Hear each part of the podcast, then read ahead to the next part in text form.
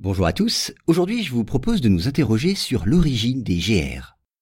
Alors les randonneurs connaissent bien ces longs sentiers, jalonnés de marques rouges et blanches et qui, au rythme de la marche, permettent de découvrir les beautés naturelles et les richesses patrimoniales d'une région.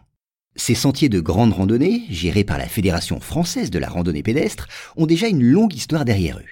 Alors quelle est-elle cette histoire? Eh bien, dès la fin du 19e siècle, des jeunes se mettent à parcourir à pied les routes et chemins des régions françaises. Des groupements sportifs comme le Club alpin français ou des associations de jeunesse préconisant comme les scouts le retour à la nature. Un retour à la nature qui s'accompagne de la marche à pied. Et c'est justement le scoutisme qui donne l'idée à Jean Loiseau, architecte de son état, de baliser, avec le groupe de marcheurs qu'il a formé après la Première Guerre mondiale, les chemins qu'il parcourt. Boussole et carte en main, il arpente donc les sentiers, s'inspirant en matière de balisage de l'expérience de certains pays étrangers.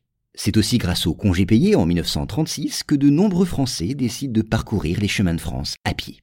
Alors, avec la collaboration d'organismes comme le Camping Club de France et le Touring Club, Jean Loiseau peaufine son projet de création de sentiers de grande randonnée. C'est finalement en 1947 qu'une première portion de sentiers de grande randonnée est balisée, et ce sous l'égide du Comité national des sentiers de grande randonnée, qui plus tard, en 1978, deviendra la Fédération française de la randonnée pédestre. Dès lors, des sentiers emblématiques sont ouverts aux randonneurs, comme celui du Mont Blanc en 1951. Et puis la France tout entière se couvre peu à peu de sentiers, entretenus et jalonnés de marques bientôt célèbres, et ce par des baliseurs formés à cette activité. L'idée est même reprise à l'étranger et bientôt paraissent des guides complets qui permettent de se repérer dans le lacis des sentiers de grande randonnée.